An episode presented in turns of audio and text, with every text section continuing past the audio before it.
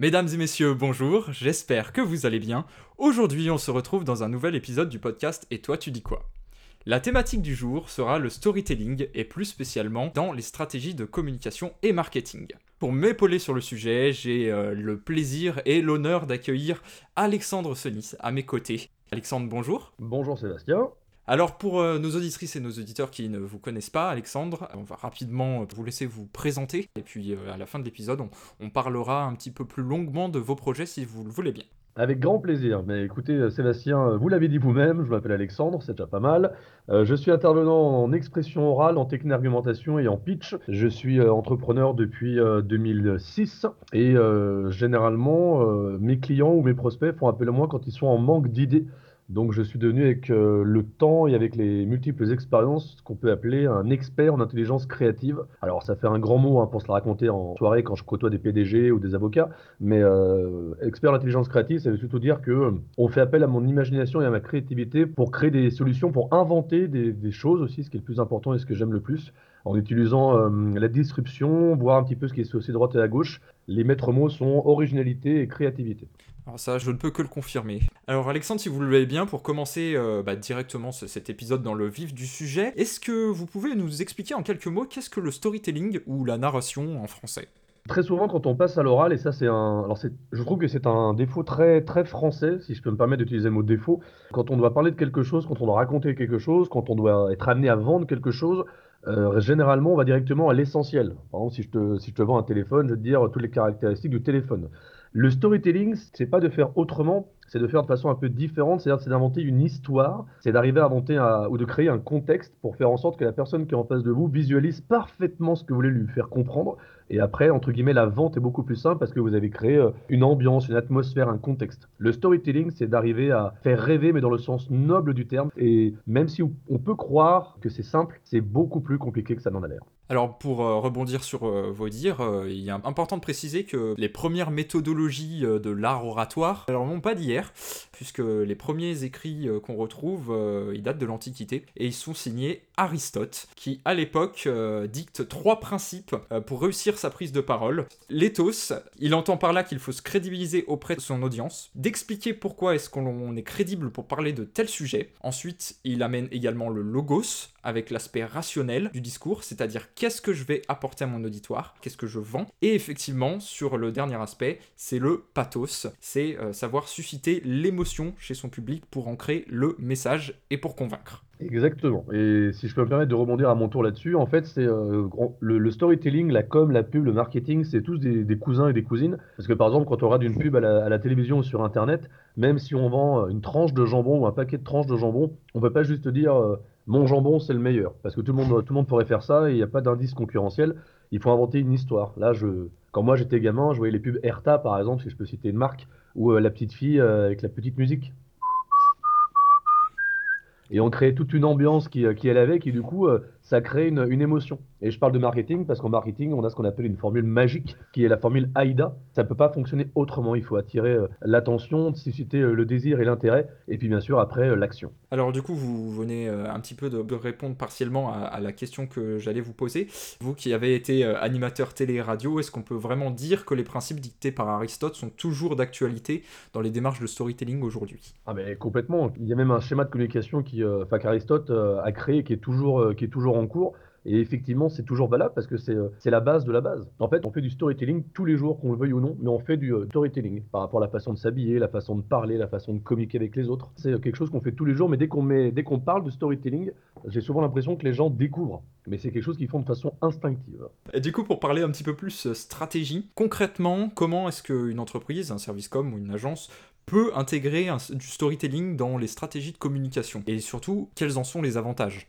Alors, je dirais plutôt euh, comment ne pas intégrer le storytelling à de la, com? Vous êtes, euh, vous êtes obligé. La première, euh, la première composante, bien évidemment, en prenant ligne de compte avant de créer une histoire, c'est de savoir à qui va s'adresser cette histoire. Je pense que dans vos auditeurs et vos auditrices, un certain nombre ont dû connaître la technique du stylo. C'est par exemple quand on doit intégrer une, entreprise, on vous donne un stylo et on vous dit vendez-moi ce stylo. Et très souvent, on part sur les caractéristiques propres du stylo, alors que la bonne façon de faire serait d'abord de demander que compte faire le, le prospect, le client en face de nous avec ce stylo. Pour l'écouter et après pouvoir répondre à ses besoins en imaginant les choses. C'est la chose la, plus importante. Dans la stratégie de com, on peut, que ce soit dans la com événementielle, dans la com euh, ou en B2B ou en B2C, vous êtes quelque part obligé de, de poser une contexte, sinon le, votre produit, votre valeur ajoutée, elle est, elle est dégradée parce qu'elle arrive brute de pomme. Le, grâce au storytelling, vous arrivez à mettre en valeur et en avant les avantages de ce que vous allez proposer. Et en plus, encore une fois, vous racontez une histoire, vous mettez un contexte pour que les arguments que vous allez donner deviennent complètement instinctifs et naturels pour la personne qui les entend.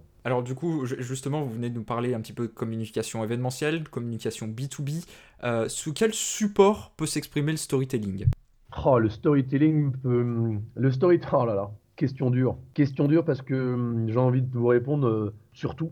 On peut faire du storytelling avec du print, on peut faire du storytelling en vidéo, que ce soit pour euh, les médias traditionnels comme la télévision ou le cinéma. On peut en faire pour, euh, pour l'Internet, on peut en faire en radio, on peut en faire pour tout ce qu'on veut. Heureusement, heureusement. C'est l'avantage des multi-supports.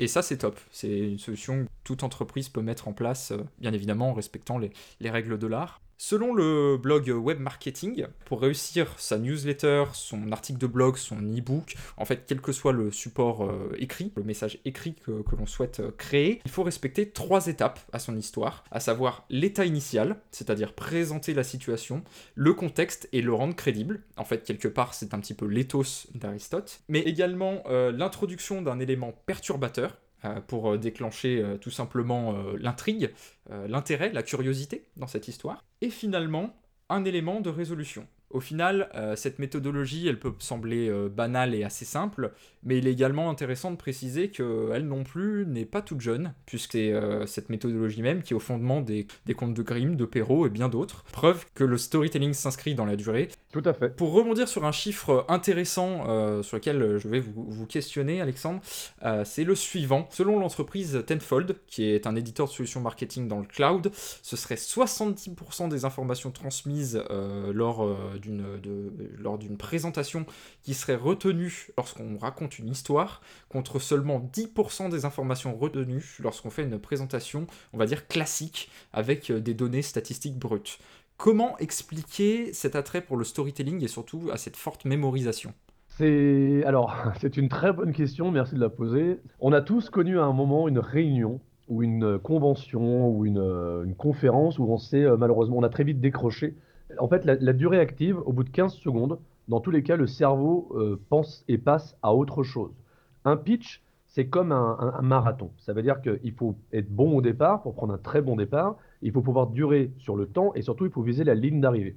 Quand vous ne mettez pas de storytelling, quand vous ne mettez pas d'histoire, quand vous êtes juste sur de la présentation de chiffres ou simplement du PowerPoint, comme malheureusement j'en vois encore beaucoup euh, de nos jours en 2020, le problème c'est que les gens, s'ils accrochent pas du départ, ils vont pas avoir cette envie d'en savoir plus. Vous prenez l'exemple euh, des, livres pour enfants, c'est exactement ça. Quand on prend un livre pour enfants, c'est toujours la même chose. Un roi veut marier sa princesse, mais elle, elle veut pas, donc il se passe quelque chose. Généralement, le roi trouve un futur mari à la princesse et elle ne veut pas, et c'est elle qui le choisit, et ça se commence mal, et en fait, à la fin, il se termine et eurent beaucoup d'enfants.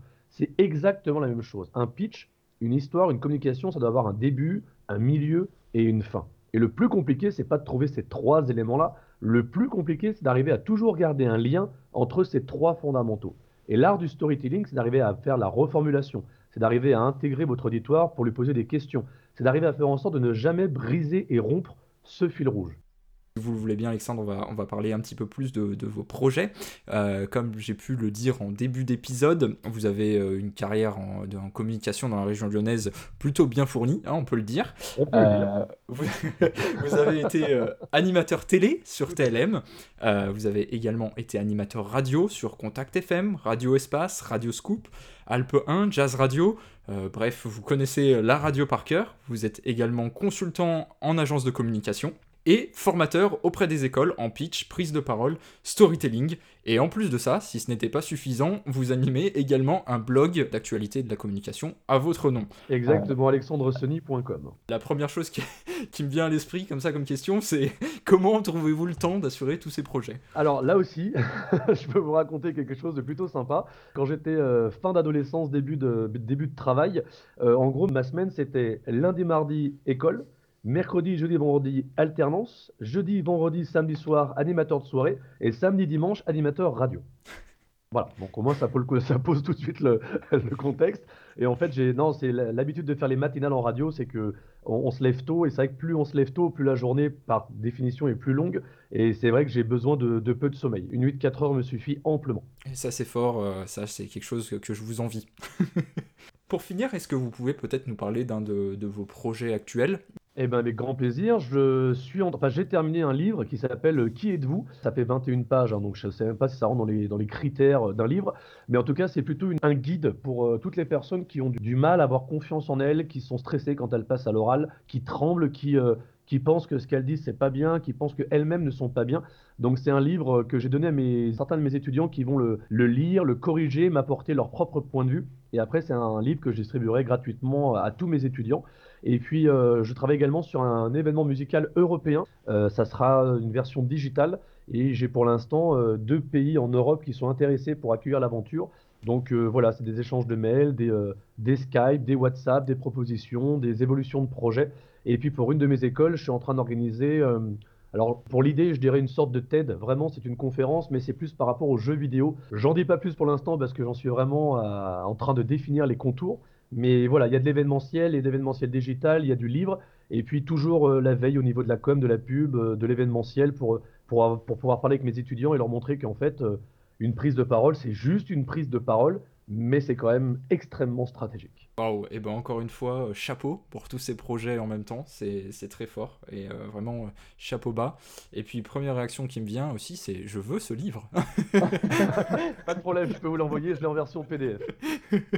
Auditrice, auditeur, quoi qu'il en soit, vous retrouverez le lien du blog d'Alexandre dans la description de l'épisode, ainsi que plus d'informations si vous souhaitez contacter Alexandre. N'hésitez pas à le solliciter pour vos besoins en communication ou en pitch. Un grand, grand merci euh, à vous, Alexandre, euh, de vous être prêté au jeu. J'espère que vous avez également apprécié euh, cet échange. C'était vraiment très intéressant, Sébastien. Merci beaucoup. Mais je vous en prie. Et puis, auditrice, auditeur, on se dit à très, très vite pour un prochain épisode. Allez, ciao, ciao